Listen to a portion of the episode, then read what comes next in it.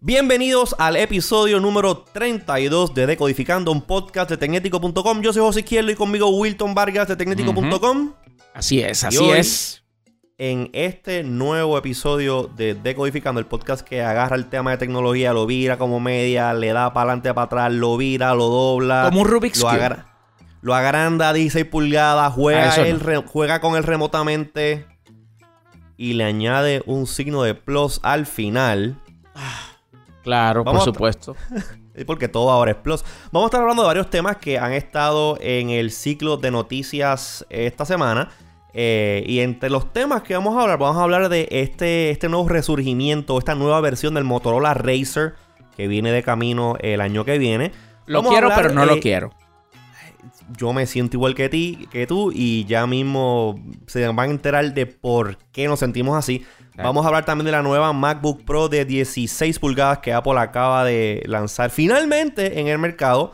Vamos a hablar un poquito del sistema de juegos en línea o de gaming eh, de Google Stadia. Y vamos a hablar la debacle esa que, que estuvo ocurriendo con el lanzamiento de Disney Plus en Puerto Rico. Y hablando de Apple, también acaban de anunciar al momento de nosotros grabar este podcast, este episodio, que eh, hay un evento de Apple el día 2 de diciembre. Así que ya vamos a averiguar de qué se trata ese evento. Así que gente, manténganse ahí, denle oreja a esto, porque este episodio de Codificando va a estar bien, Bien bueno. bueno.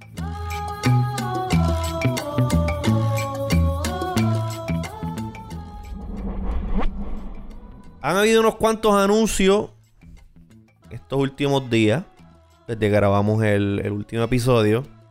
Hay unos cuantos anuncios que están interesantes, bien interesantes. Hay otros que No tanto. menos interesantes. Ajá. Y unos que tienen interés medio. Y hay uno que acaban de anunciar ahora que no sé ni qué es lo que es, que sé que vamos a averiguar qué es lo que, qué, qué- qué es lo que anunciaron o qué es lo que van a anunciar, no sé. Este. Pero Wilton, Ujú. Hay uno de, las, de los anuncios que a mí me dejó impactado. Oh, oh, ¿cómo sí? Me dejó impactado porque apela a esto ahora que, que está ocurriendo con la tecnología en que muchas compañías sacan productos para apelar a la nostalgia. Eh, y es algo que ya venían rumorando. Se venía rumorando que Motorola iba a sacar una versión. eh, una versión nueva, una versión actualizada del Razer clásico. Correcto, sí. Y pues yo, yo le daba como un 50-50 esos rumores. Porque obviamente eh, lo que se estaba rumorando es que Motorola iba a sacar el Razer, pero con una pantalla flexible. O sea, como tipo, tipo, tipo Galaxy Fold. Y pues todos sabemos el flop que ha sido el Galaxy Fold. Todos los problemas. ¿Qué? Que por cierto, eh, acá eh, yo mm, me acuerdo que le escribí a la Agencia de Relaciones Públicas de AT&T cuando anunciaron de que eso iba a ser una exclusiva de AT&T para saber si lo iban a traer a Puerto Rico, El Fold. el Fold. Y eso fue en septiembre, si no me equivoco, que les escribí. Cuando salió. Fíjate, yo no sabía, yo no sabía que iba a ser una exclusiva de AT&T allá. Eh, no, no, no, aquí no. O sea, en, en, en AT&T, no solamente en Puerto Rico. Y entonces, pues, este, escri- Pero si ese teléfono lo tenía, lo tenía T-Mobile y No, T-Mobile dijo, ya- no, T-Mobile dijo que no lo iba a tener. Ah, bueno, pero la, la- la tirada inicial, la tirada inicial que fue la que le hicieron el recall, esa venía con T-Mobile porque No. salieron fotos. Bueno, sí, exacto. Sa- La primera vez se suponía. Ajá. Hicieron el recall y ahí fue que T-Mobile dijo, ¿sabes qué? No, no, no lo voy a trabajar. Ok, entonces y, AT&T iba a ser uno, iba a ser el, pues, lo iba a tener. Exacto. Y entonces, pues yo escribí para ver si alguna de las. Porque no iban a ser todas las tiendas. Y entonces ATT no publicó el listado de tiendas. Razón por la cual, pues les escribo para preguntarle: mira, este, ¿te lo van a tener? Y yo, pues, este, a preguntas o algo que surgió durante este fin de semana, lo voy a mencionar ya mismo. Pues decidí publicar un screenshot de ese email que yo envié en septiembre preguntando para que quede en récord y, y con pruebas de que pues, nosotros le preguntamos y nunca obtuvo contestación por parte de AT&T. pues resulta Mm, ser que sí lo tiene en varias tiendas aquí. Hmm. Y según me dijo la persona, el agente 00 tienda de AT&T de un centro comercial, Ajá. que hay un montón, ¿verdad? Un montón de, de centros Sí. comerciales, ¿ok? Pues el agente 007 centro comercial me dijo de que estaban allí, que se podían hacer sopa con ellos. Y todo esto viene porque eh, creo que fue el sábado, me eh, taguea el gerente general de Claro Puerto Rico Sí, lo vi. diciendo, o sea, este, mira, nosotros lo tenemos. Y yo dije, ah, pues una gran sorpresa porque, ¿sabes? Ese teléfono, Sí. pues, eh, y hasta ese momento yo pensaba que nadie habría de, de- de querer traerlo específicamente al mercado de Puerto Rico por lo costoso que es, número uno, Claro. y número dos, por el manejo dentro de Samsung que requiere ese teléfono o que por lo menos se están ofreciendo en otros mercados. Sí. Entonces ahí es que yo me sorprendo. Pero entonces viene esta cuestión de que no mucho tiempo después, pues resulta ser que eh, vuelve el gerente general de presidente de Claro Puerto Rico y Sí. Montellano. vuelve Enrique y me Montellano. taguea, Enrique Ortiz de Montellano, y vuelve y me taguea, pero en esta ocasión, para decirme que Claro va a traer el LG de doble pantalla. Ah, es el que se do. Ok, Exacto. sí, sí, sí. Y sí. entonces yo digo- algo de eso. Entonces yo digo, wow, o sea, qué interesante que dos teléfonos que son difíciles de vender porque o uno, pues ya usted sabe los problemas con el Galaxy Fold, o, y el otro, pues, de que es raro, pues, ¿sabe? Que, que, que, que se tiren la maroma y los traigan. Y me pareció interesante Sí. eso.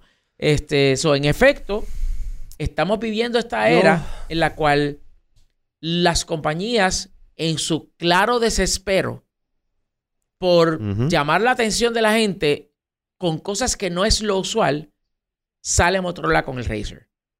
Pero fíjate, fuera de. ah, y antes de entrar eh, de lleno con el Razor y extender un poquito más lo del, lo del, lo del el Galaxy Fold, yo no he visto.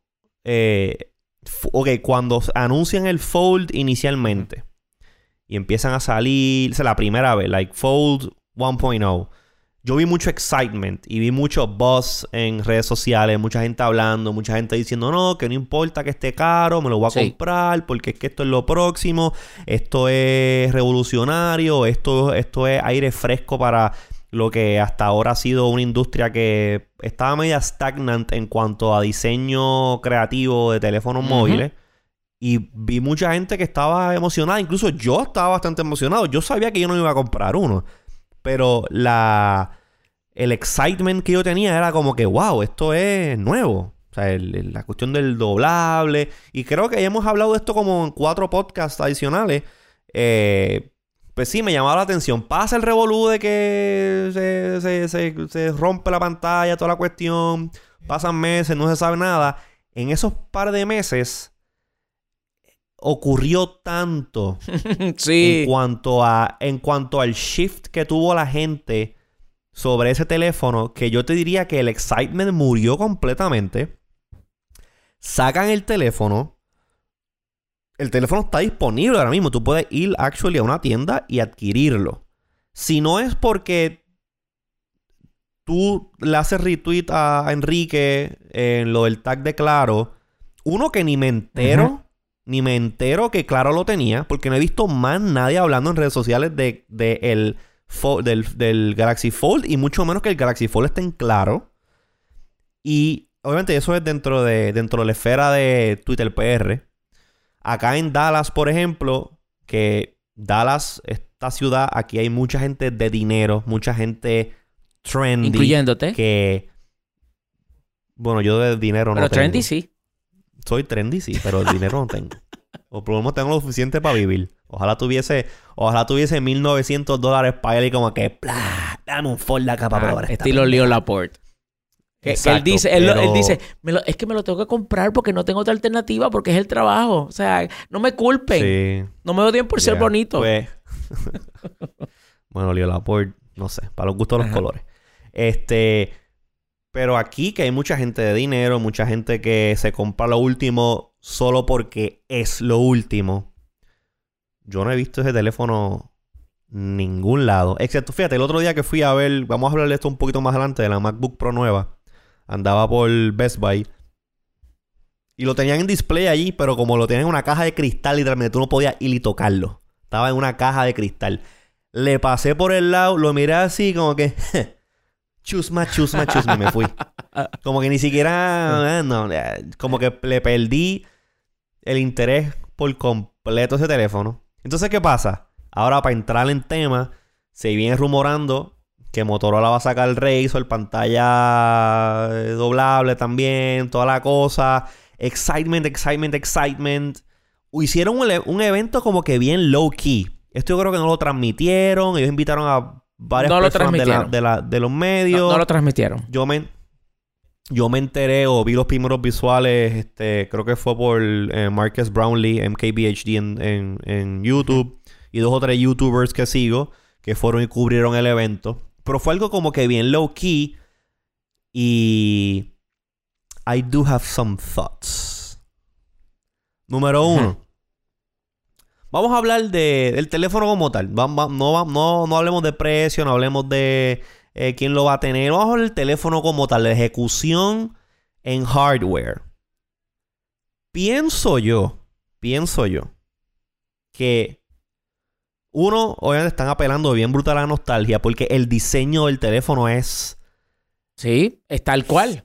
casi una copia del original, excepto obviamente por dos o tres modificaciones que hay que hacerle para bring it up to 2019 standards. Eh, estoy ahora mismo en la página de, de Motorola viendo un loop que tienen del video, el teléfono abre y cierra y es literalmente estoy viendo el mismo Razer que yo tuve, pero like full screen. So, en cuestión de hardware está sumamente interesante.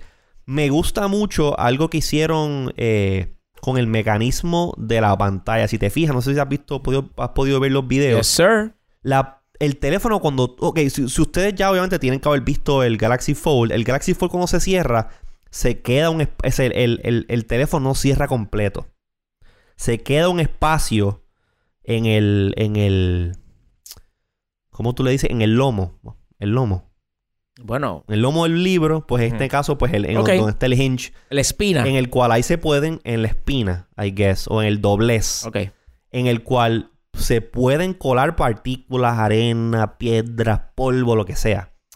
El Razer dobla flat completamente. Pero es por un truco de ingeniería que están haciendo de que la pantalla como que se curvea dentro del frame del teléfono.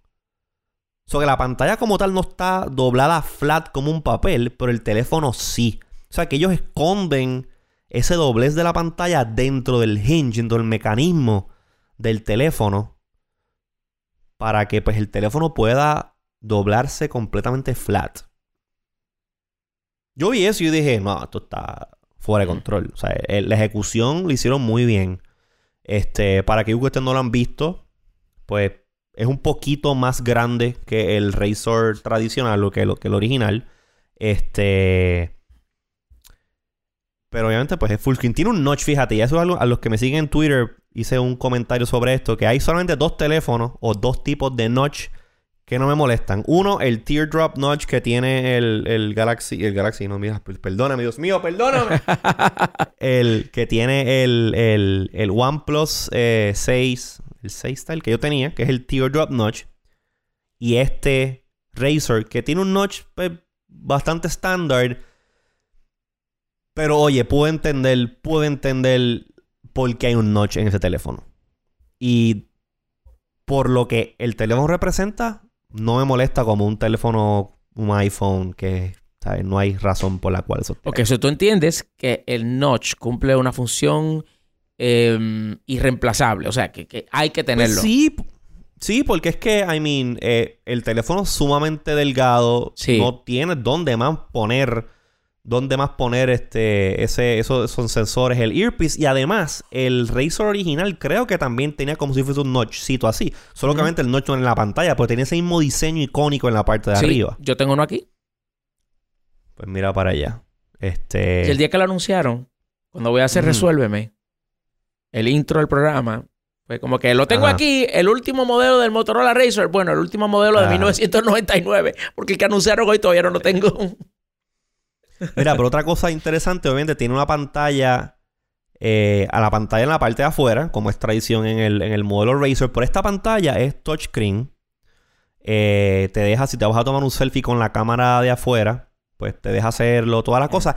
Y algo que está interesante que me gusta mucho es que esa pantalla es básicamente, o por lo menos lo que he podido ver en las demostraciones que, de video que han salido, es que esa pantalla de afuera funciona como vendría funcionando un, un smartwatch este, Wear OS. Es para ver notificaciones, contestar las cosas rápidamente, ver lo que está pasando con el teléfono y usar el Google Assistant. Que creo que está muy, muy acertada esa función de la pantalla de afuera. Sí. Eh, algo que hablamos en el episodio anterior de que estos teléfonos doblables deben de tener algún tipo de manera de tú fácilmente poder ver qué es lo que está pasando en el teléfono sin tener que abrirlo. Y no como por ejemplo el Galaxy Fold, que básicamente es full Android en la pantalla horrible que tiene por afuera. Sí. Entonces tú abres el teléfono y es el full experience. Aquí es una experiencia limitada. Este, pero acertada de lo que esa pantalla de afuera debería de hacer. Pues yo no quiero entrar a esa pantalla a ver websites, a ver Twitter, a ver Instagram. No, eso no, para eso, para eso abre el teléfono. Es cuestión de que se me llega un mensaje de texto, poder este, contestarlo rápidamente con los quick actions, llamar al Google Assistant y pedirle cualquier bobería y eso. Pero nada, el teléfono está súper nítido. Vamos a entrar un poquito en, en cuanto a, a, cosas, detalles técnic- técnicos que tiene. No voy a entrar en RAM, no voy a entrar en procesador. Eso en realidad no lo veo muy importante. Pero veo importante algo que yo me temía que esto iba a pasar en algún momento.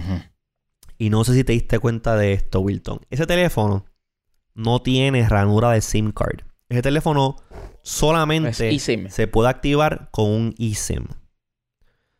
Para los que llevan viviendo bajo una piedra todo este tiempo, no saben lo que es un eSIM. El eSIM es la versión electrónica o de software de los, de los chips que le ponen a los teléfonos. El Apple Watch tiene uno. El, todos los iPhones, desde el iPhone 10S, lo tienen. Este, la los iPads más recientes lo tienen. El Pixel lo tiene. Y es una manera en que en un mundo utópico Ideal, sí, sí. ideal, pues tú básicamente usando un software, pues tú te suscribes a un servicio celular y ya no tienes que cambiar el SIM card, nada de eso y puedes tener múltiples cuentas o mismo teléfono, es una cosa ma- maravillosa, pero los carriers aquí en Estados Unidos, eh, no sé en el resto del mundo, pero los carriers aquí en Estados Unidos como que han estado un poquito lagging behind en esto de, eh, eh, de integrar los eSIMs a sus plataformas para teléfonos, excepto con los Apple Watch, porque todos los carriers en Estados Unidos tienen el Apple Watch y todo, de única manera que se, la única manera que se activa un Apple Watch es a través de un software y un eSIM. Bueno, y los Pixel también. Sí, lo tienen, pero I mean, eh, que- Lo digo como cuestión de tu- hecho. no estoy diciendo que es Claro. que, que no, no, el, el Pixel sea este megateléfono que se ha vendido increíblemente. Simplemente pues como cuestión de hecho. Y el OnePlus no, Mm. no tiene también support para eSIM. no. No, Ah, ok. pues No, pues los OnePlus no tienen eSIM todavía. Pero lo que te digo del eSIM, de la pobre adopción que he tenido hasta ahora, es que, por ejemplo, tú tienes, tú tienes un Pixel 3A. Ujú. Tú puedes ir a T-Mobile y decirle T-Mobile, actívame esto, actívame este eSIM. Puedes ir a Sprint, puedes ir a Claro, AT&T. Yo creo que no están activando los, los eSIMs de esa manera todavía. Bueno, en T-Mobile eh, no es problema activar eSIMs. Y tú sabes que también este Google Fi funciona con eSIMs y no hay ningún problema activarlos tampoco. Sí, Google Fi, pero ok, si tú vas, si tú, el teléfono tú, tú- tú lo tienes ahora mismo y tú quieres activar una cuenta, una, tú quieres activar una cuenta con T-Mobile con eSIM, ¿lo puedes hacer? Sí. Hay una manera de hacer un software que tú bajas, que te lo activa, how does- ¿cómo funciona eso? Pues yo no he visto nada de eso. Em, tengo, creo que es que tú tienes que proveerle el, el email Ajá. eh, del, del teléfono que tú quieras activar. con- eh, Del eSIM. del, el email del teléfono. O de, está Ajá. el que el eSIM. Y entonces ahí, pues, este Hmm. eh, se, da, se lleva a cabo el handshake y ya. Interesante. No he visto, no he visto mucha gente hablando de esto de los eSIMs y moviéndose a, a esa plataforma. Pero lo que voy pues con lo el que pasa, es acuérdate que, los, los- los big phones, los teléfonos Ajá. que son los que más se venden todavía. El iPhone tiene. ajá, Bueno, el aparte iPhone del tiene- iPhone, tiene el- eSIM. aparte del iPhone, pero acuérdate que ya no todo el mundo está comprando la última Coca-Cola del desierto. Mucha gente se están quedando con sus teléfonos. Entonces, i- it's not a big thing el asunto de, ay, mira esta forma nueva de activar mi teléfono. ¿Entiendes? Eh, y, y, pues, sabes, mientras no, mientras no se convierta en algo mainstream y que muchas personas esa sea una de las opciones que tengan, que- o por lo menos una de las opciones que tengan, pues mira, eso no, no va a ser mucho escándalo. Sí, los eSIMs yo creo que todavía. Me gustaría que fuese. Que estuviese ya un poquito más. Oh, claro, definitivo, ojalá. Yo voy, compro el teléfono, me llega el teléfono a mi casa, aprieto cuatro botones y abro una línea nueva, conecto mi línea existente, pero no, todavía hay que ir, buscar el SIM card, cambiarlo, ponerlo. So, todavía it's not there yet. Pero alguien que está tomando ventaja de esto del eSIM es Verizon, ya que este nuevo Razer no viene para AT&T, no viene para T-Mobile, no, no, no. Viene exclusivamente para Verizon a un costo de 1.499 dólares, Wilton. Mira, en cuanto al precio, te voy a decir Ajá. una cosa. Yo no tengo problemas con el precio. Digo, o sea, no es que. ¿Tú sabes lo que quiero decir? Me- o sea, me refiero a que la novedad. ¿Entiendes por qué cuesta la eso? novedad. eh, y más allá de, de que sea novel, es que no hay ningún teléfono como ese. Y eso es un diseño Claro. Que entiendo yo que es patentado. Sí. Entonces tú no vas a ver necesariamente a, a- a Samsung sacando una cosa como esa, porque entonces se buscaría un problema. Bueno, Aunque puede ser, tiene la capacidad, pero, pero que, que sea como el Razer, no estoy muy seguro. Claro, Habrá que el ver. diseño, el design language es propiedad de Exacto. Motorola. Entonces, bueno, de Lenovo. Entonces, este, el, el asunto es que tú tienes un teléfono que vale 1.400 dólares, es un conversation piece que tal parece que es funcional. En el sentido de que no es como el fold, que el fold es, ay, hay que tratarlo con guantes de seda. Hay que esto, se parece a una tarjeta de, de crédito de Apple. O sea, es, es- es Sí. una, es una o sea, cada uno tiene su- su- su- sus cosas, ¿no? Y en este caso, pues Samsung tiene Sí. sus cosas con ese teléfono. Total, parece que este es un teléfono práctico, de que de verdad se puede utilizar, de que de verdad va a aguantar todo lo que es el uso normal de un teléfono. Yo Pero espero. donde, en el primer aspecto, donde yo creo que metieron las patas y que yo esperaba otra cosa, es en el asunto de la, de la batería.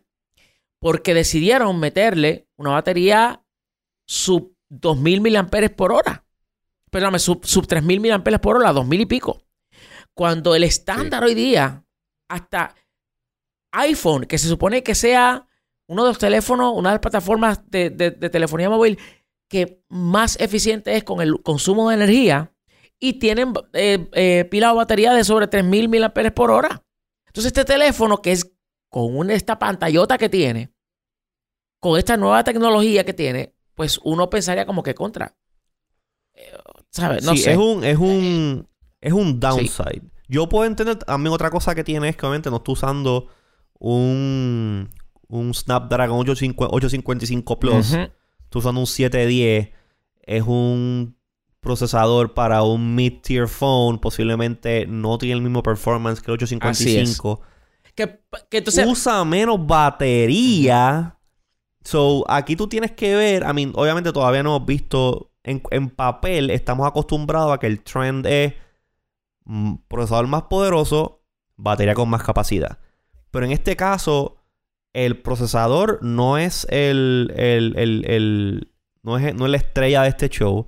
La estrella de este show es la pantalla que Sí. es flexible y que el teléfono todo lo te lo mete en el bolsillo. Este teléfono no es un gaming phone. No es un no, teléfono. No es, un, no es un gaming phone. No es un teléfono que. Este es un teléfono No es un, no es un- no es un- no es un Galaxy Fold que es una super pantallota tipo tablet. Este es un teléfono de es consumo. práctico. Es un teléfono práctico Ajá. para tú lucirte. Para tú sacar eso de tu bolsillo y decir, ¿sabes qué? Mira esto, qué brutal. O sea, retro, pero súper futurista. Sí. Y Bueno, tienes tú, tienes tú una, una, una, modificación en el, en el launcher que tú puedes hacer que el teléfono se parezca al Razor original con el keypad y Sí. todo. O sea, así de, así de cuestión de. Exacto. Y entonces, pues, es básicamente es un eh, es un conversation piece. Es un dispositivo que no es para decir yo soy súper rápido, yo me como este, eh, los niños crudos en cuanto a performance. No. Esto es un just enough. Lo suficiente como para que sea funcional y que tú puedas decir que tú tienes en tu mano. Oye, vamos a dejarnos de vaina. Esto es como cuando salió el, el Razor original versus lo que estaba eh, disponible para aquellos tiempos, que Claro, era el el y todo eso. Tú tenías un Razor, brother, y tú tenías. la- O sea, tú podías llenarte, tú podías roncar, tú podías básicamente lucir. Exacto, tú eres el nene cool, tú eres el nene, tú, te- tú tenías, tú eras la persona que estaba en la expresión tecnológica más reciente. Sí. Y en Sí, este caso, público. en este caso, pues esto ha venido a, a satisfacer el deseo de esas personas que quieren volver a tener ese feeling. El mismo feeling de cuando salió el Razor. El mismo feeling de cuando salió el iPhone primero. Que tú decías que tú tenías Sí. un iPhone y olvídate, y todo el mundo lo quería Sí, sí, ver. Tú llegabas, un- tú llegabas a una barra, sacabas un iPhone, lo ponías encima de la barra y todo el mundo iba donde ti. "Es el iPhone, déjame verlo, wow. Exacto. Y que se ha repetido. Pero y volviendo que, a se ha repetido, y que se ha repetido de múltiples formas, no al mismo nivel, pero este, eh, durante los pasados años. Y ahora Volviendo. pues, esto pues, viene a tratar de llenar esto y obviamente Lenovo pues aprovecharse de la nostalgia. Pues volviendo a lo, a lo de la batería, por eso específicamente, obviamente me encantaría haberlo visto con una batería de 3000 mAh. Me Sí, para encantaría. uno no Eso sería un muy buen Para uno indicio. no preocuparse por la Claro. Pero, again, hay que ver qué tipo de power consumption tiene esto. O que yo todavía... Es ahí donde tú, cuando- donde, entonces yo te sigo Ajá. en, en el asunto de que no tiene el Snapdragon 855, sino que tiene un, sí, un, un SOC de menor desempeño. Entonces ahí es que viene el balance entre, ok, como no tenemos este powerhouse, este SOC, Porque no lo porque no necesita. lo, bueno, no es que no lo necesita, sino porque sabrá decir es que ni cabe. Este, pues entonces podemos darnos el lujo de no tener que agrandar o, o hacerlo más grueso de lo necesario para poner una Claro. batería de 3000 mAh por hora. We can get by con una batería de 2000 y pico miliamperes por hora. Claro, y yo creo que en- con esa combinación, obviamente hay que esperar los reviews. Este, si nuestros amigos de Motorola nos quieren hacer llegar uno para nosotros hacer nuestras propias pruebas, se lo vamos a agradecer. Bueno, Eh, yo te puedo decir a ti una cosa desde ahora. Eso lo está trabajando, tú dijiste Verizon, ¿verdad? Sí. Mínimo. Eso va a Ajá. estar con Verizon solamente seis meses, porque ese es lo, lo estándar. Seis meses. Ojalá. Ojalá y lo, lo expandan Ok. otros carriers porque en el año 2019 esto de carrier exclusivity para mí, a mí, again, lo del precio, ok, es un teléfono nuevo, está la chulería, foldable screen, hubo mucha ingeniería que le metieron ahí, mucho R&D, tienen que recuperarlo inicialmente, cool, fine. Yo no me lo voy a comprar a ese precio, pero lo que me mata, lo que me mató, lo que me mató fue lo de la exclusividad con Verizon. Bueno, pero Es, o sea, se ha probado, excepto con el iPhone, o sea, excepto con el iPhone. eso fue un aborto de la naturaleza. Eso fue un aborto y es porque es Apple. La manera en que Apple maneja las cosas y mueve su maquinaria. En el resto de la industria se ha probado mil y una vez que tú puedes tener una estrella de producto. Y el ejemplo que les voy a dar es el Palm Pre Oh. Y las dif- y los diferentes iterations que tuvieron. Sí. Pero entonces, pues, Motorola o Lenovo a lo mejor dijeron, "Mm, esto está chévere, pero uh, mm, eh, eh, a mí a mí eso de la exclusividad, eso de la exclusividad que le dan a un carrier, pues el carrier le tuvo que dar, haberle dado un billete a la compañía para, eh, para ganarse esa exclusividad. Eso a mí lo que me demuestra esa exclusividad es falta de, conf- eh, de confidence del manufacturero en ese producto. Por alguna razón, por alguna razón, Motorola y Lenovo, ¿Really? Sí. ¿De verdad? sí, sí. Porque si tú sabes que tú tienes un producto ganador, que aun cuando sea caro, se va a poder mover en el mercado, tú se lo das a todo el mundo. Sí, Tú se lo das a todo el pero mundo. acuérdate que vivimos unos tiempos donde Ajá. ese tipo de gamble, porque sacar este, este tipo de teléfono es una apuesta, en la cual pues, obviamente puedes perder como puedes ganar. Si viene un carrier y te dice, ¿sabes qué? Yo te voy a garantizar, porque estas exclusivas funcionan así, esto no es en el vacío, yo te voy a garantizar tantas unidades. Créeme, créeme que pocos manufactureros se pueden dar el lujo de decirle a eso que no. Y Lenovo, particularmente Motorola, particularmente en el Sí. mercado de Estados Unidos, No tiene una presencia muy grande y ahora por mismo. ende, cualquier empuje que le pueda dar un carrier existente, y estamos hablando de, car- de- de carrier existente Verizon, que es el número uno. Oye, ¿sabes? Sí, yo entiendo eso, pero es que no me lo trago. Pero es que No no, me lo trago. Ok, yo, yo te entiendo, pero es que yo no entiendo, no entiendo la parte tuya que dice que no me lo trago. O sea, que tú dices que tiene que haber una explicación. Otra O sea, explicación para eh, eso, le- para, para la O exclusiva. sea, os- claro, lo- le, le dijeron, le dijeron a Motorola, mira, te voy a garantizar, te voy- no, no te voy a garantizar, te voy a comprar, porque así que tú lo haces. O sea, tú le compras al, al, al bueno, vendor garantizar o comprar lo mismo. de teléfono y después tú lo, tú lo vendes. Claro, chévere. Pero el problema es que, fine, Verizon es el número uno, el número uno aquí en Estados. Unidos. Pero tú te tienes que poner a, tú te tienes que poner a ver, este, las diferentes barreras que tú como compañía manufacturera del teléfono le vas a poner a tu, a tu audiencia potencial, a tu cliente potencial para un producto. Número uno, el precio ya está caro. Está caro. So que Sí, tú vas a, tú vas a weed out gente que está buscando el budget phone. exacto. Ya. Gracias, gracias, gracias a John Legger tenemos esta pues, que by the way John Legger se va de T-Mobile. Ya está confirmado. Está confirmado. Eso está interesante. Eso está interesante. Pero esto déjame esto no es, esto es Steve Jobs y este. Sí. eh, eh, ¿Cómo se llama? Eh, Team Apple, eh, parte 2. Sí, lamentablemente. Pero ok, eso, eso es un tema para otro tema día. otro día. Eso tengo para otro día. Pero gracias a John Legger tenemos esta cuestión ahora que tú no tienes contrato y tú pagas los teléfonos a plazo. So, tú tienes un montón de gente comprando iPhones de 1100 dólares y pagan 30 dólares mensuales y están felices con el lease. Sí. So, cool. 1499 pesos. Pues a lo mejor vas a pagar 50 pesos por el teléfono mensual adicional a tu, a tu plan mensual. Ok, chévere. Pero, again, la cuestión del precio no lo jode tanto porque tiene los planes de pago y pues la gente está bastante cómoda. Pues 50 pesos ahí, whatever.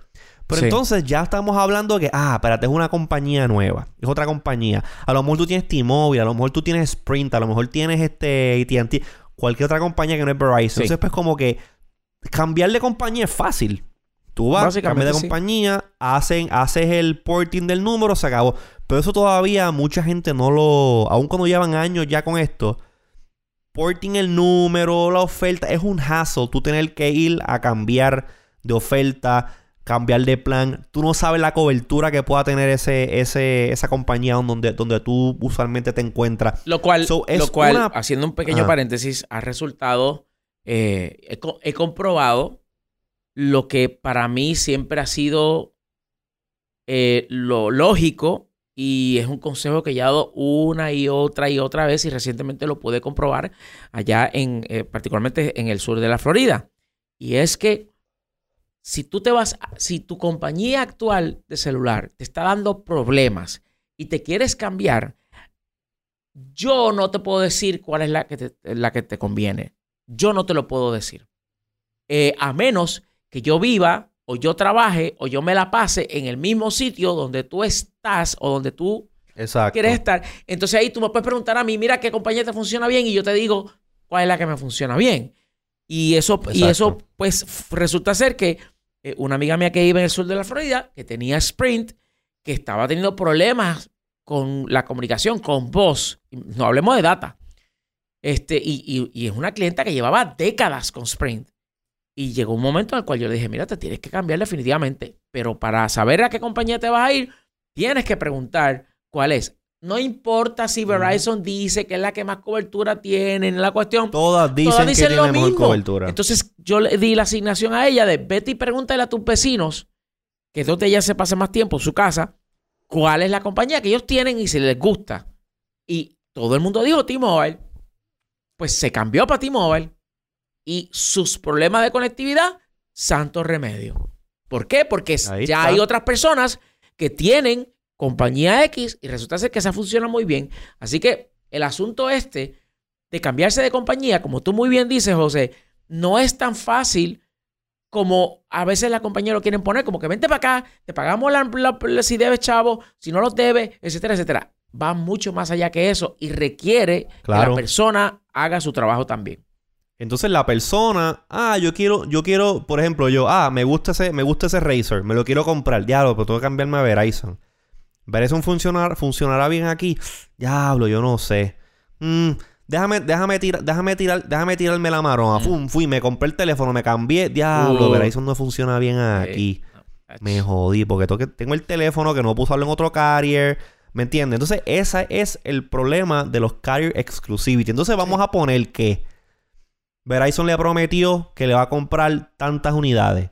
Verizon va a comprar tantas unidades y eso le importa a Motorola, pero no necesariamente esas unidades van a acabar en las manos de los consumidores.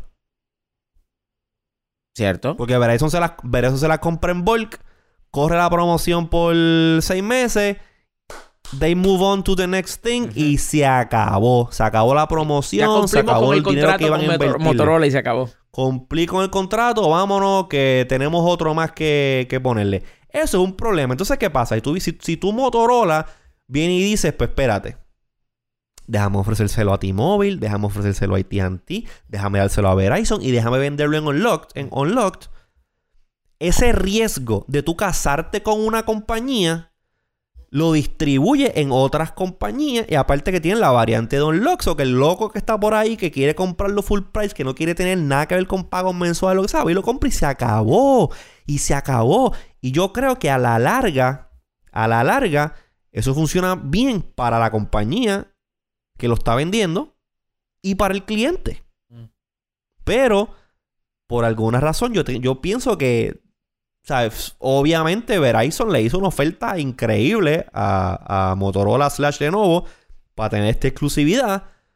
Pero van a matar el futuro de ese teléfono. Entonces lo que va a pasar es que vamos a tener un teléfono que en seis meses no va a crear voz, la gente se va a olvidar de él. There's gonna be a new thing in six months. Y ahí quedó el Razor, que es un teléfono y dices, coño, eso está súper innovador y que debería, o sea, le están tirando, le están pegando un tiro en el pie a la salida. Que Bueno, es lo mismo que pasó. Ajá. Que es lo mismo que pasó. I mean, podemos tener esta discusión seis meses down the road y, I mean, yo estoy bastante confident de que I'm predicting what's gonna happen. Tú sabes, va a pasar lo mismo que pasó con el, con el, este, con el Precon Sprint. Un teléfono que estaba posicionado para cambiar y poner un, poner un competidor real al iPhone, real al, al ¿cómo se dice? Al, a Android, pero lo casaste con el carrier que no era, con un exclusivity muy restrictivo y no llegó a donde tenía que llegar. Así que, no sé, Wilton. Vamos a movernos para el próximo tema. Pero yo entiendo de que esto es una forma por parte de Lenovo de asegurarse de que pues, por lo menos. ¿sabes? Eh, Tenga un... es- Esto se trata, José, de que alguien, alguien que no sea yo ponga a los chavos para el mercadeo. Es, de eso es lo que se trata. Claro.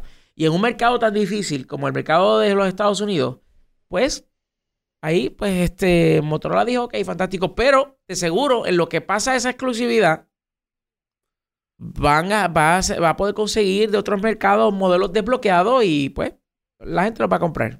Aquellos que, Bueno. que así lo quieran. Pues Motorola, si nos estás escuchando, me encantaría de alguna manera u otra darle un try al telefonito.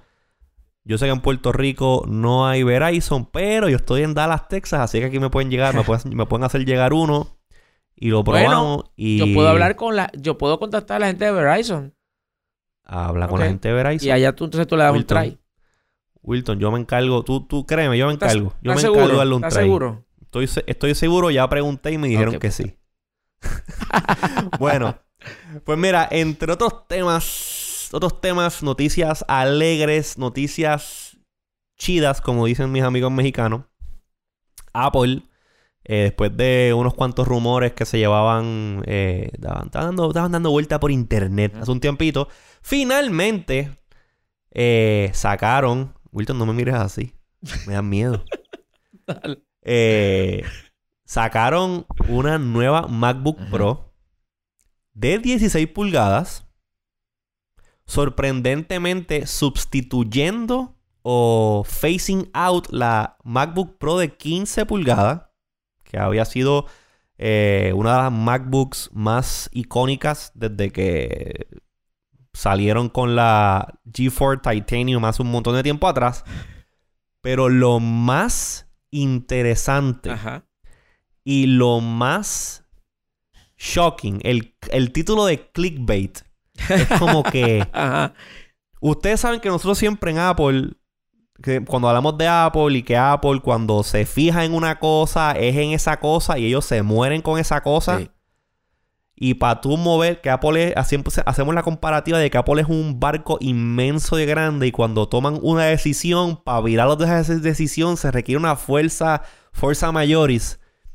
Pues aparentemente le pusieron una turbinita al lado del barco y lo fueron moviendo, lo fueron moviendo, lo fueron moviendo y lo metieron al canal donde se tenían que meter. Y estás hablando del teclado, ¿verdad? Estoy hablando del teclado, del nuevo teclado, bueno, nuevo slash, Eh. nuevo entre comillas. Ellos lo están el tecla- llamando- el teclado y, eh, hashtag hijo pródigo. Exacto. Ellos le están llamando a esto el Magic Keyboard porque Apple, again, nuestro amigo Phil Schiller, tiene que hacerle, tiene que ponerle un término de branding a todo, tiene que hacerle un branding a todo. Claro. El EyeSight Camera, Retina Display. ¿Cuál es el que me gusta a mí? Este. Liquid Retina, Retina. Display. Maldita sea Retina Display. Super Retina XDR. Pues en este caso es el Magic Keyboard. Y el Magic Keyboard básicamente es el keyboard que Apple te vende. Este. El, el keyboard Bluetooth para tú usar con, la, con las iMacs, todo eso. Pues se llama el Magic Keyboard y básicamente es el mismo keyboard que tienen estas MacBooks nuevas. Que So, yo recuerdo. que es el keyboard bueno. Yo recuerdo haberme, haber Ah. mencionado eh, mi experiencia con ese teclado marca Acme, el Butterfly, que, Sí. que de verdad que. Ok, hay personas que dicen, ay, no, yo no he tenido problemas con eso, pero yo, o sea, Wilton, o sea, Sí. yo, Sí. que vengo de una tradición y que yo escribo eh, como en la película esta de Up in the Air. Cherry MX. Cherry MX. pues, no, bueno, sí, ok, yo vengo de esos tiempos, pero no prefiero ese tipo de teclado. Este, Ajá. pero como en la película eh, Up in the Air, que está esta escena donde están en el avión y la, la- asistente de- del personaje de George, George Clooney empieza a escribir y lo oye todo el avión y él la mira Ajá. y dice como que, "Carajo, ¿qué te pasa a ti? Y ella dice, I type with purpose. Sí. Pues yo I type with purpose. Y a mí me gustan los teclados que me den una respuesta a lo que yo estoy haciendo. Y el de Apple, el Butterfly, ese teclado es malísimo. Pero malísimo. Y recuerdo que tú Mira. dijiste, ay, yo no he tenido problemas con él. Mira, yo tenía antes de, antes de esta eh, MacBook Pro, yo tengo una MacBook Pro del 2017, Mm. que es la segunda generación que tuvo el, el keyboard Butterfly Sí. este. Antes de esa computadora yo tenía una 17, 17 pulgadas, una MacBook Pro 17, que tiene el keyboard normal, que es el Scissor este, Switch keyboard que todas las Macs han tenido durante todo Que este bastante tiempo. acción que vio. Sí, esa máquina todavía la tengo en casa todavía allí, está nuevecita, funciona muy bien.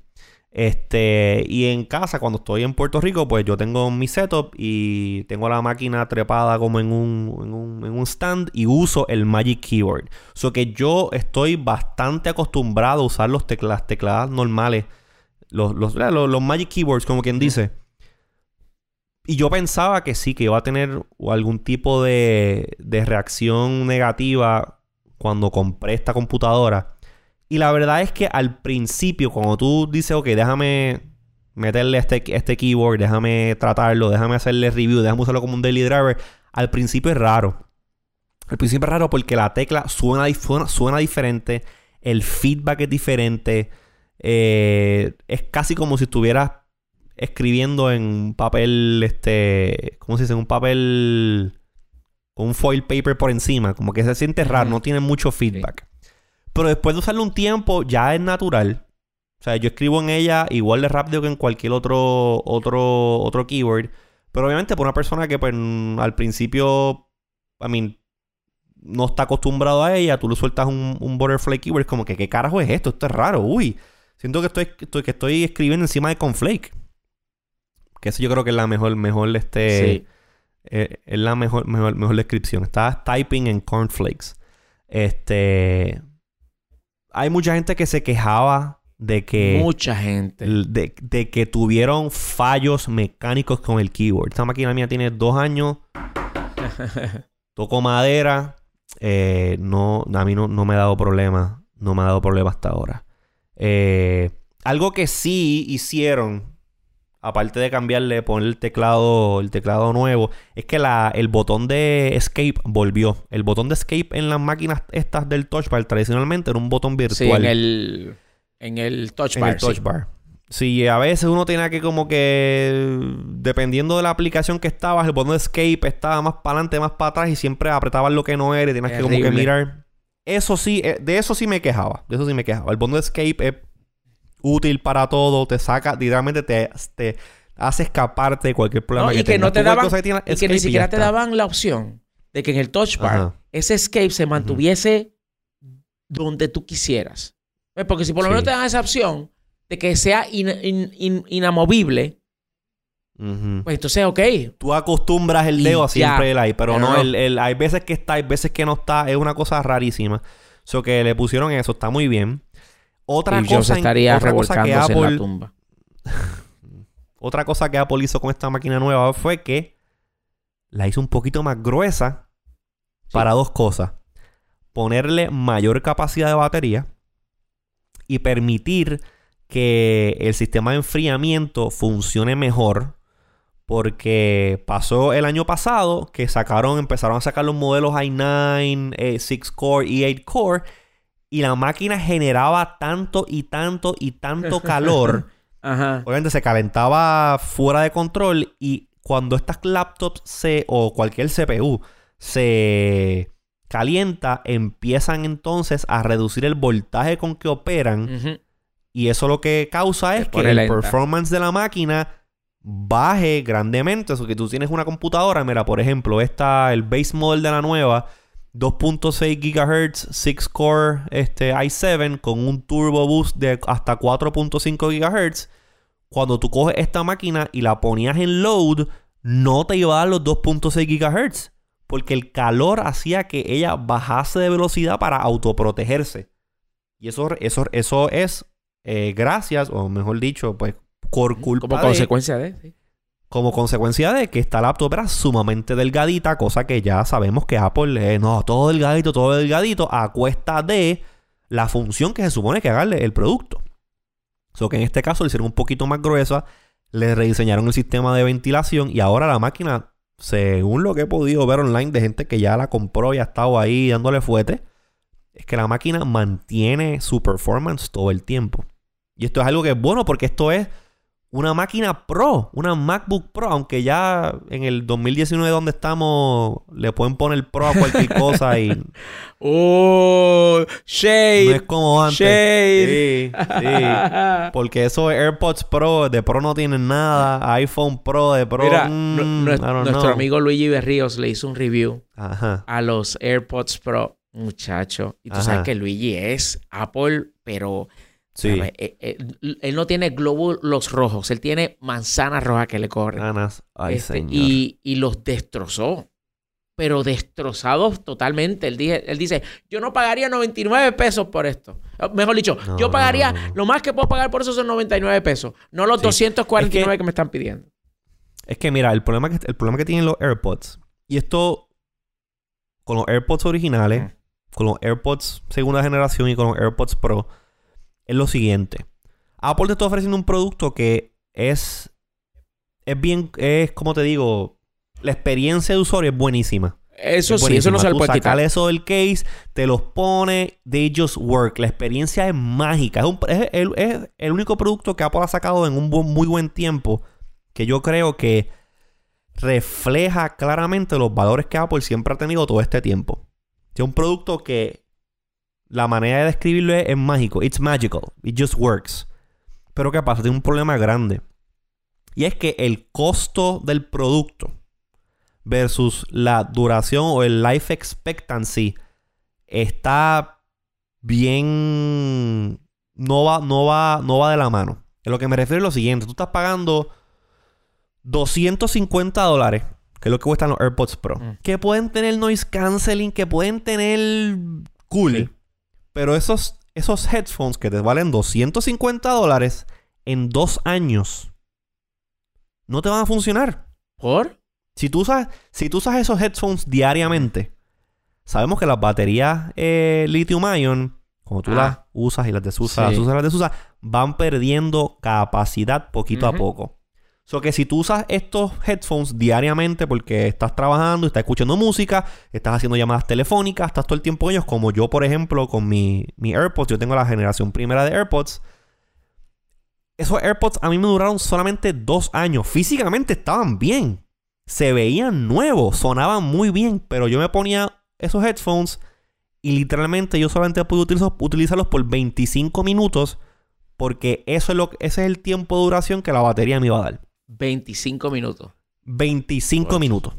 25 minutos. Entonces, ¿qué pasa? Ah, pues tengo que entonces ir a eh, botarlo y comprarme unos nuevos.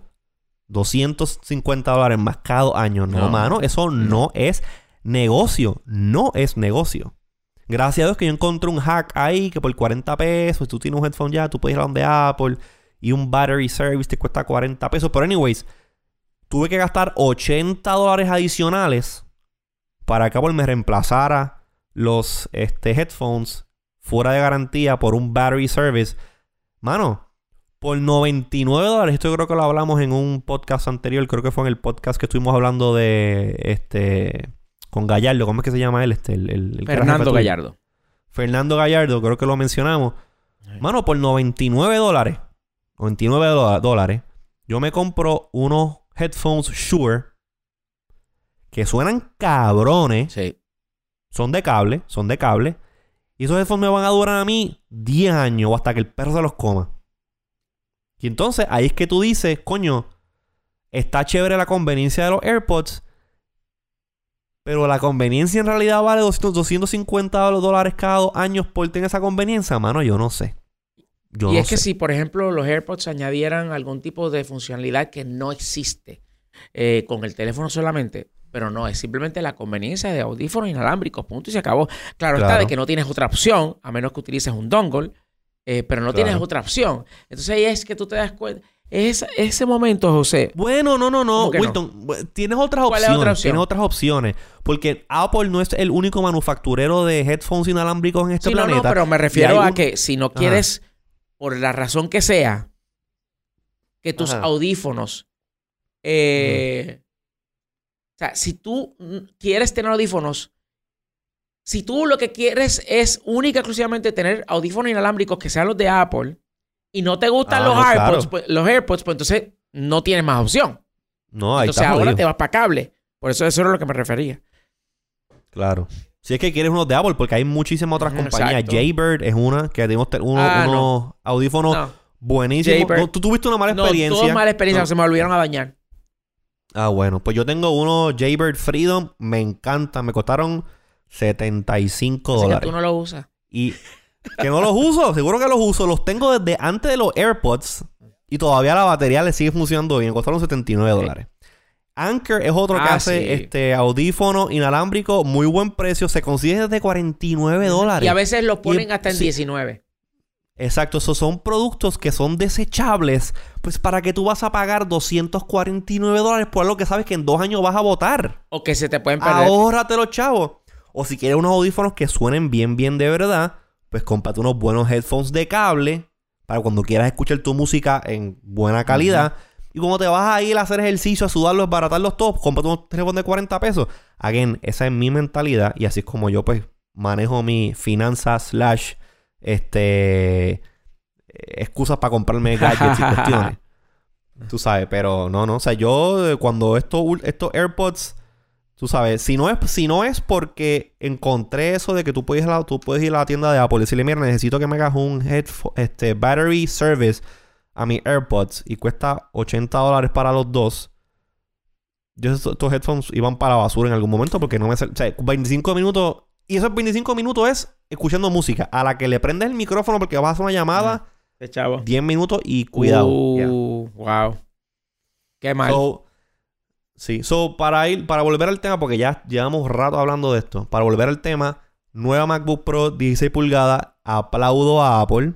Tienen un, un programa de trading. O que si tú tienes ya una Mac anterior este, te pueden dar un refund eh, al comprar la nueva. Y yo vengo pensando, yo vengo pensando, y a lo mejor yo cambiar la mía por la nueva, garantía nueva.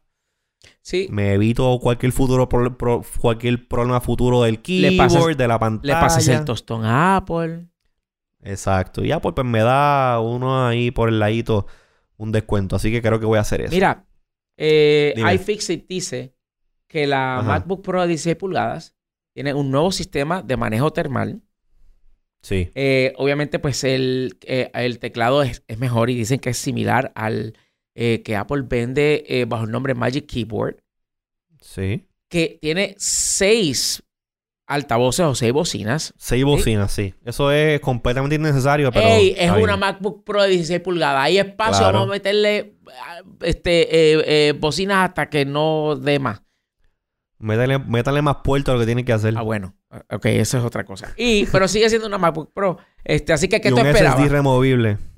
Ah, ves, ahí me, ahí me Hay espacio para eso. Hay espacio para ponerle un SSD removible. Bueno, pero entonces deja de ser un Ah, bueno, por el teclado tienes acceso, ¿no? No, tú la tapa de atrás se remueve.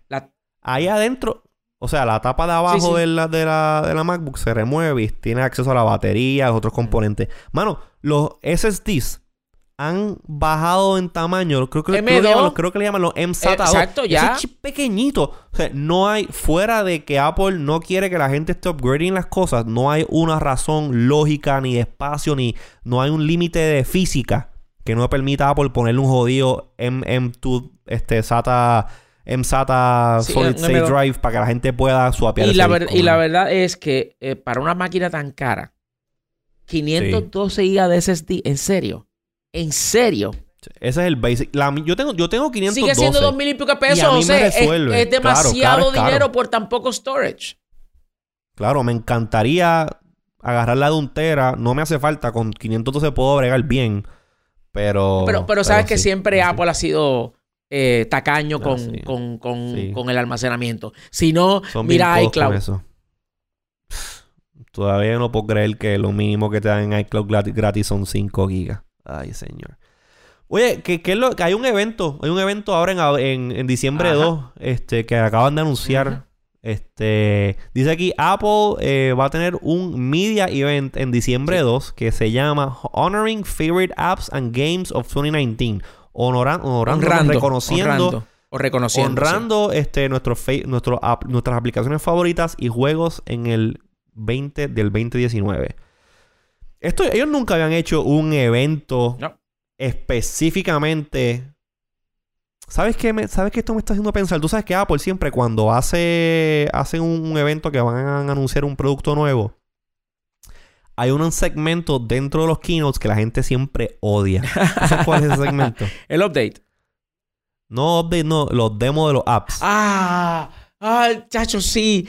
Eh, eh, es que, es que te los quieren vender de una forma tan y tan exagerada que, que tú dices, Ok, ya suficiente. Ok, vamos a lanzar un nuevo iPhone, tiene estas nuevas capacidades, pero para enseñarle a ustedes cómo funciona estas nuevas capacidades en iPhone, vamos a invitar a 18 compañías que están desarrollando apps para nosotros.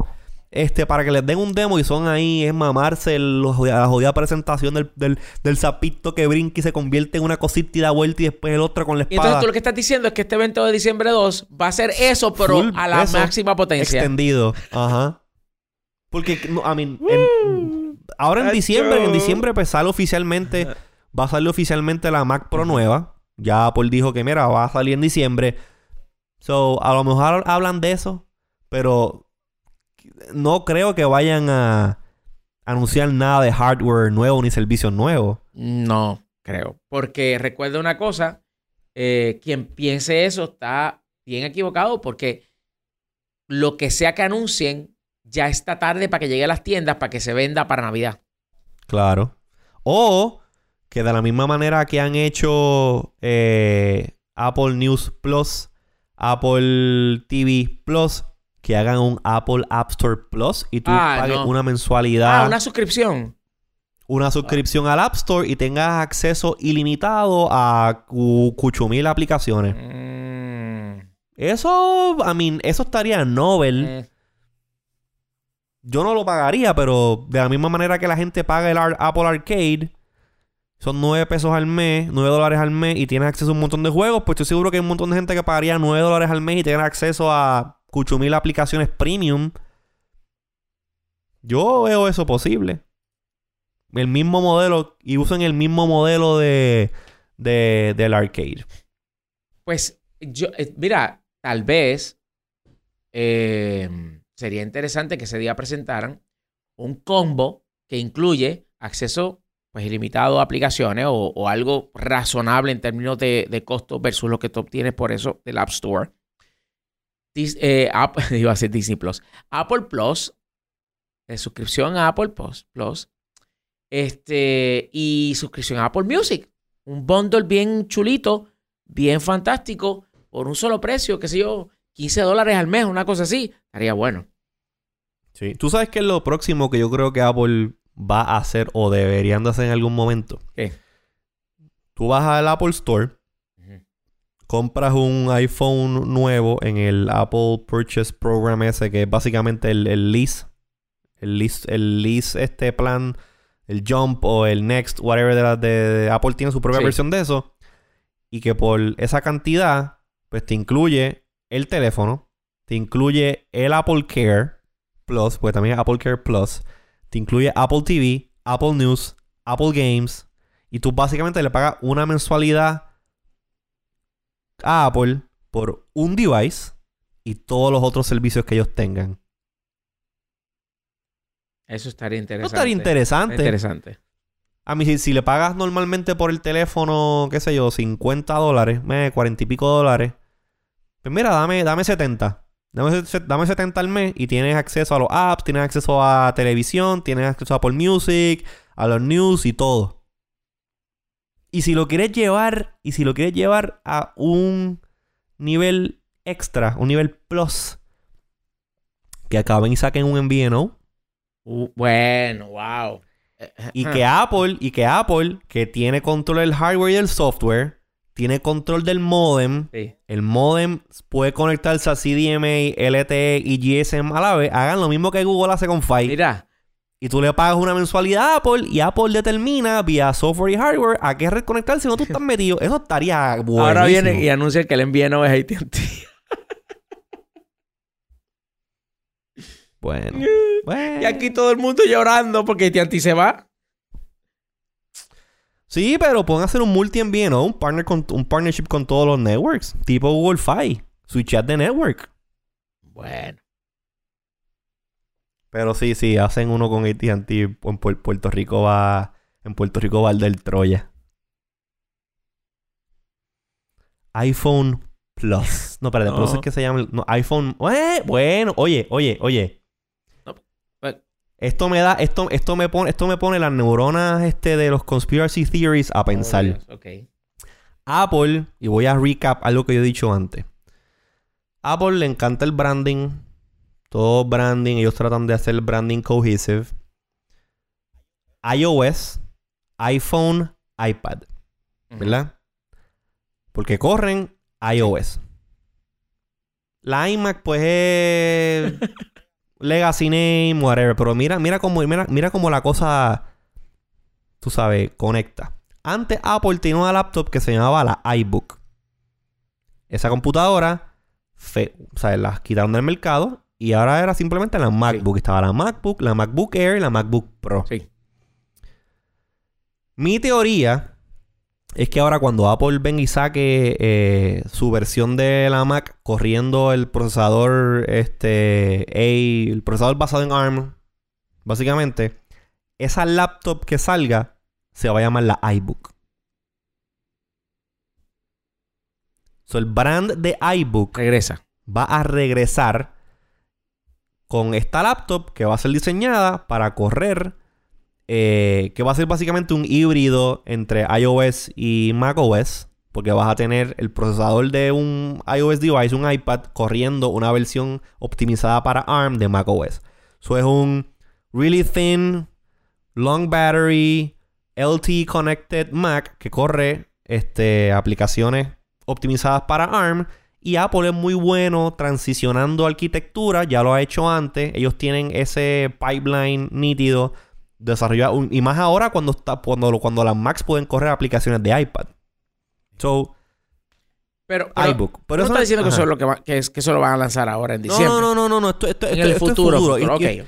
Y esto es un segue para entrar a que Apple antes los iPhones, lo, estaba el iPhone y el iPhone Plus. ¿Te acuerdas de eso? Sí. El iPhone 7 regular y el iPhone 7 Plus, iPhone regular, iPhone 8, iPhone 8 Plus. Cuando entra entonces esto del iPhone 10 y el 10S, le cambian la jugada y es iPhone 10S, iPhone 10S Max. El Plus lo eliminaron. ¿Por qué? Porque el Plus, tú tienes Apple TV Plus, Sí. Apple News Plus. ¿Qué más Plus? Ya mismo vendrá Apple Music Plus, pero eso es, otro, eso es otra cosa. Mm, Este plan que yo digo del iPhone, que tú pagas una mensualidad Apple y te dan todo Plus, se puede llamar iPhone Plus. Mm. No sé. Eso acá yo haciendo, haciendo, este, ejercitando mi neurona de, de, ¿cómo se dice esto? De... Me olvidó el nombre de esto de, de Conspiracy Theory. Así, de teoría de conspiración. Conspiración. Sí, mira, pero, pero vamos a hablar rápido ya para ir cerrando el último tema que tenemos para hoy. Eh, eh, vamos a hablar de la debra- debacle esta que, que tuvo Disney Ah. con el lanzamiento de Disney Plus Ah. en Puerto Rico y en el resto del mundo Ah. entero. Esto ha sido un doble cabeza. Lo- los Simpsons, muchos de los episodios están en el aspect ratio incorrecto. Cuentas hackeadas que están vendiéndolas a montón por chavo. Ahora mismo tú puedes comprar una cuenta hackeada y ya. No te tienes que preocupar por más nada. What? ¿Sí? Así, está- así están las cosas. Cuentas hackeadas, problemas con el aspect ratio. Este. eh, eh, es que es una Pero cosa mira, yo de- creo que detrás el- de la el- otra. El, el- el factor aquí que por lo menos que le importó mucho, o que ca- caló mucho en el mercado que nosotros servimos, que es el mercado de Puerto Rico, eh, esto, esto lanzó eh, el, el noviem- noviembre 12. Noviembre 12. Nos- nosotros estamos grabando esto noviembre 18. Ah, un día antes de que se supone que lance aquí. Exacto, porque iba, cuando ellos hacen el anuncio inicial, ellos dijeron, va a lanzar en Estados Unidos y Puerto Rico el 12. Pero ¿qué pasa? Llegó el 12, todo el mundo pompeó, pompeó, pompeó, y creo que fue el 11 por la noche o algo, enviaron un comunicado de que, ah, sí, lanzamos en Estados Unidos el 12 y en Puerto Rico el 19. Son mucha gente que se levantó ese día 12 listos para ver Mandalorian o para ver, qué sé yo, para ver este Moana o ver a Marvel, no sé qué diantre se dieron cuenta de que, espérate, pero esto no iba a lanzar el Mm. 12. Entonces, pues eso empezó, eso empezó la debacle. Empezaron la gente a quejarse de que aquellos que sí podían tener acceso porque estaban este, en, en Estados Unidos, el servicio estaba down.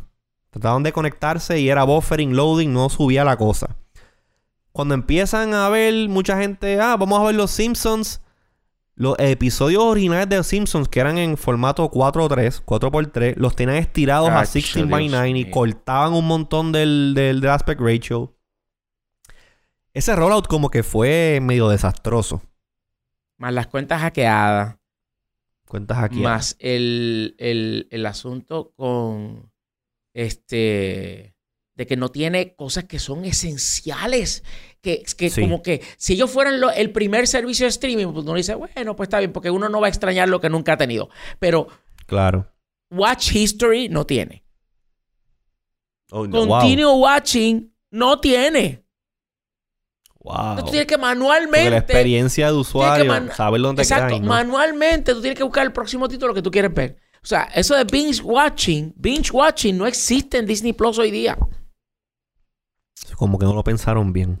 Como que no Mira. les salió la jugada y tuvieron que Yo te lanzar voy a decir algo, te voy a decir algo. Disney tiene la ventaja de que tienen un catálogo, un back catalog ridículo. Que eso es otra cosa, otra queja contenido. también.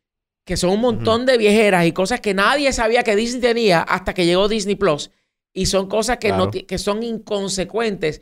Y entonces está también el asunto de que tienen un montón de viejeras que pues su contenido y la forma como trataban ciertos temas pues era obviamente Ah, sí. a como eran las cosas antes.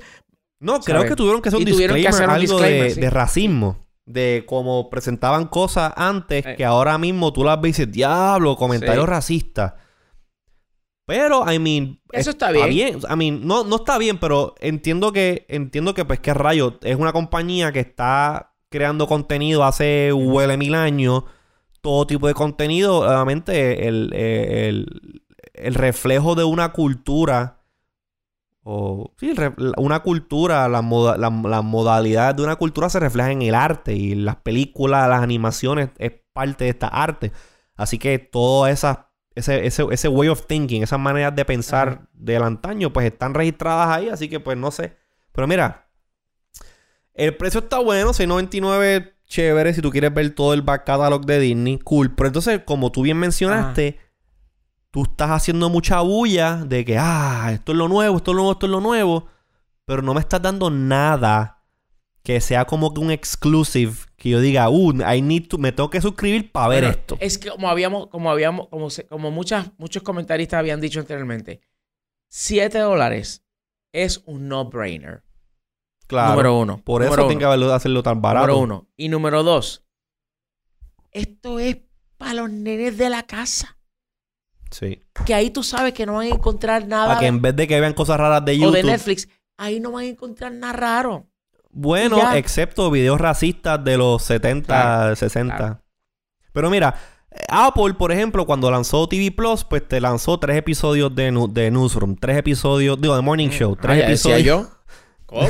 tres episodios de For All Mankind, tres episodios de lo otro, Dickinson, 10 episodios de Dickinson. O sea que, fine, te dieron un taste, un popurrí de contenido nuevo, nunca antes visto, para tú entretenerte ahí. Disney, pues tengo entendido que tienen una serie con Jeff Goldblum, sí.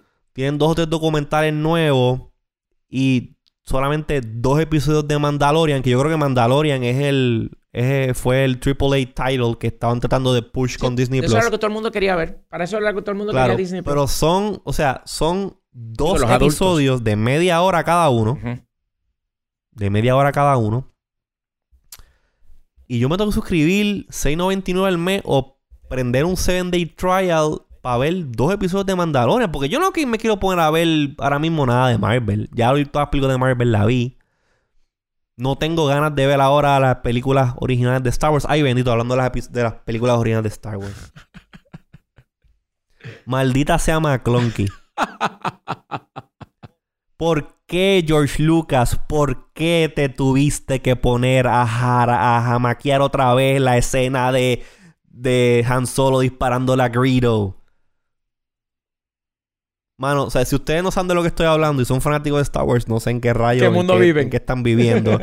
Pero básicamente George Lucas reeditó la escena clásica de Han Solo matando a Greedo y pues qué sé yo, porque George Lucas es George Lucas, le quiso añadir unas últimas palabras a Greedo antes de que lo mataran y literalmente le dice McClunky y lo matan.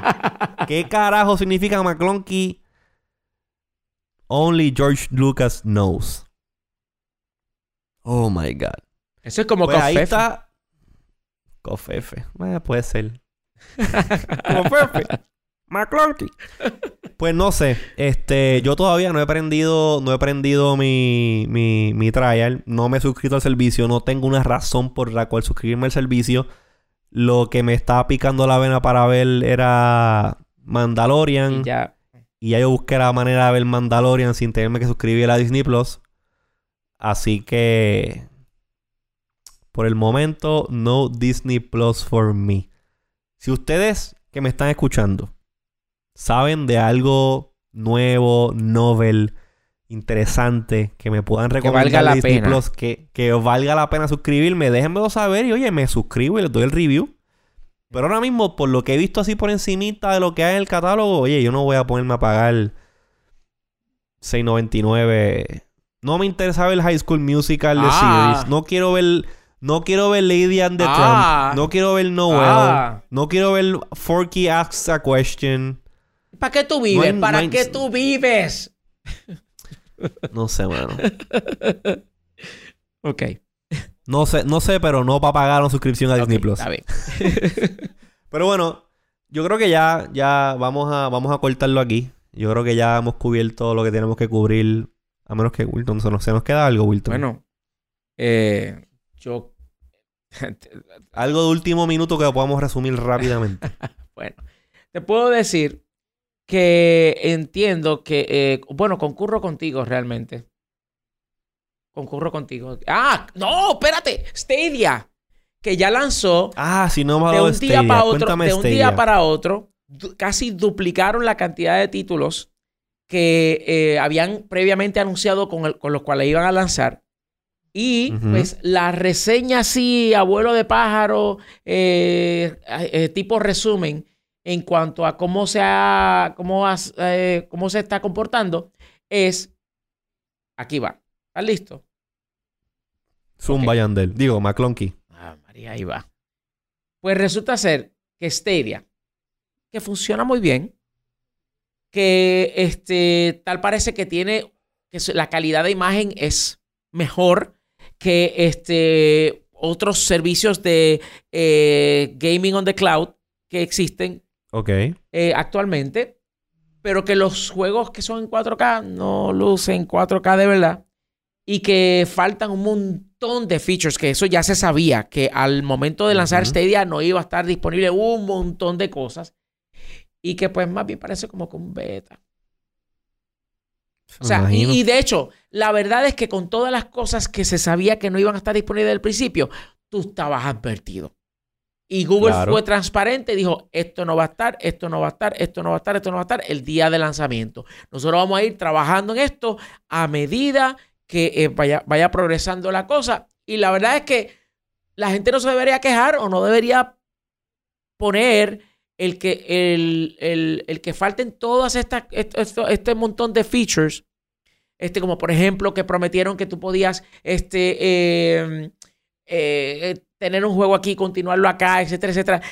Si tú estás jugando un juego que está disponible en otra plataforma, está frito, solamente puedes jugar con, eh, con eh, ese mismo juego. Otras personas pueden jugar contigo ese mismo juego, pero solamente dentro de Stadia. No hay sí. cross-platform este, eh, gaming en cuanto a esto. Y un montón de otras cosas más.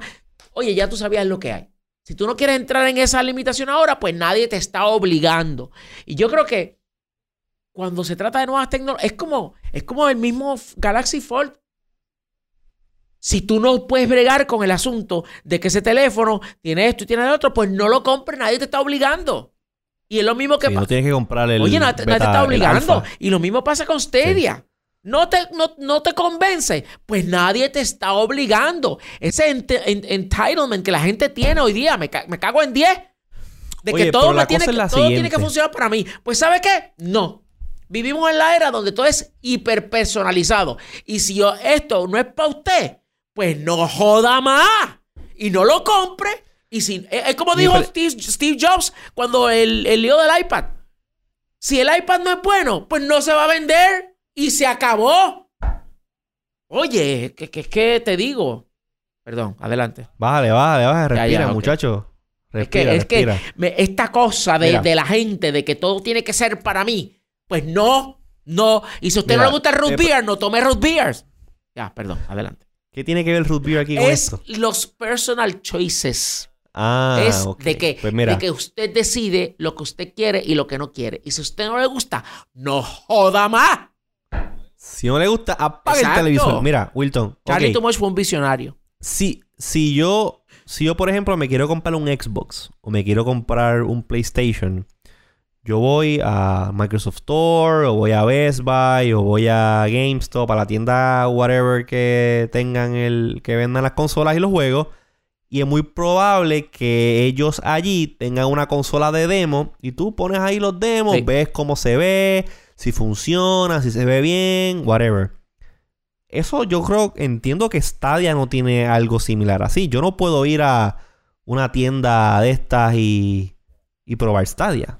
Right? Right? Eh, bueno, a, lo mejor, yo no, no sé si a lo mejor en, en tiendas donde se sabe que Google tiene presencia, eh, como por ejemplo em, Best Buy, Best Buy. eh, los mismos Walmart, podría ser, pero no he chequeado, déjame chequear a ver.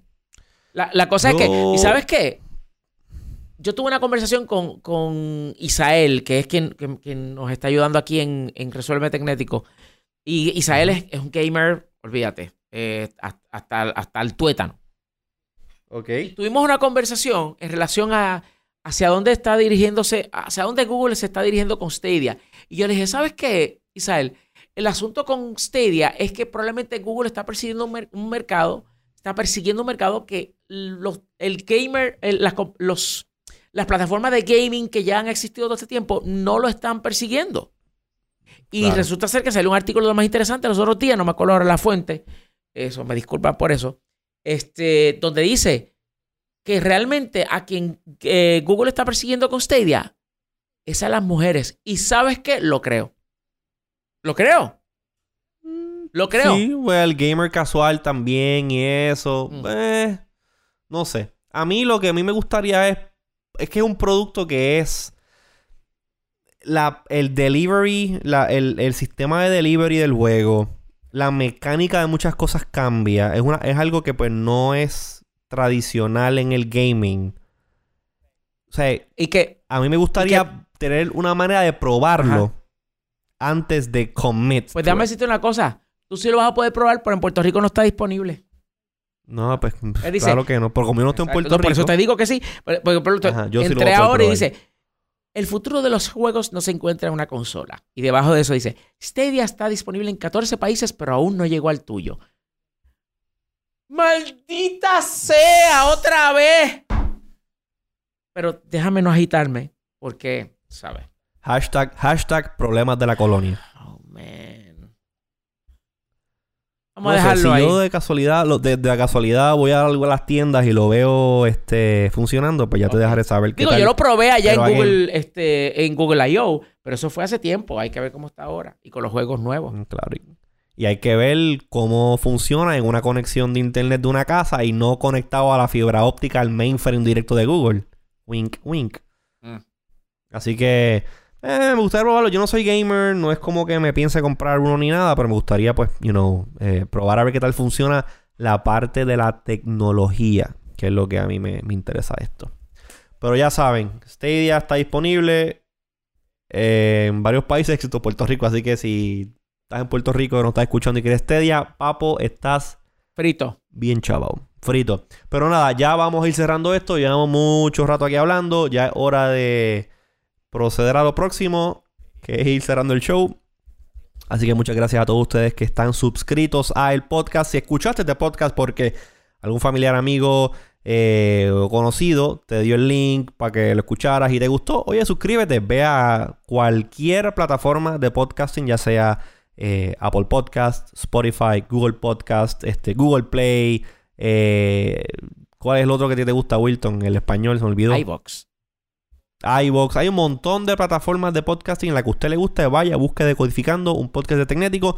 Dele subscribe para que no se pierda ni un solo episodio de este programa que Wilton y yo hacemos con mucho cariño Oh, sí.